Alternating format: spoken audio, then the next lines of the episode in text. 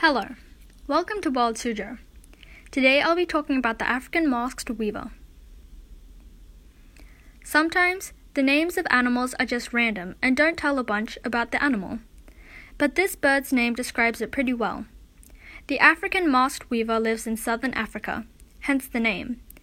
They are quite adaptable birds, so they have a large range of habitats they live in dry, grassy areas, savannas, woodlands, and also dry areas are some of the places they can be found in. This bird is a bright shade of warm yellow. The wings have black lines and spots, and the black feathers surrounding its face look similar to a mask.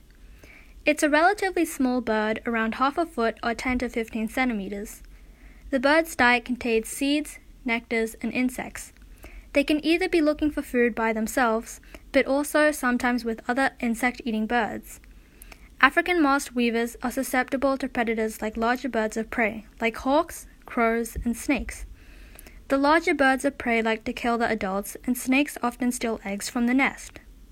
The African masked weaver is known for being able to weave complex nests. The nests are made out of grass blades. They are woven tightly into basket like nests that hang from tree branches. On average, it takes the bird about half a day on average to build the nest. These nests are usually abandoned when the babies are grown up. An interesting thing about these nests is that some have been found to be close to 100 years old and not broken. For Wild Suzhou, I'm Palm Tree, and thank you for listening.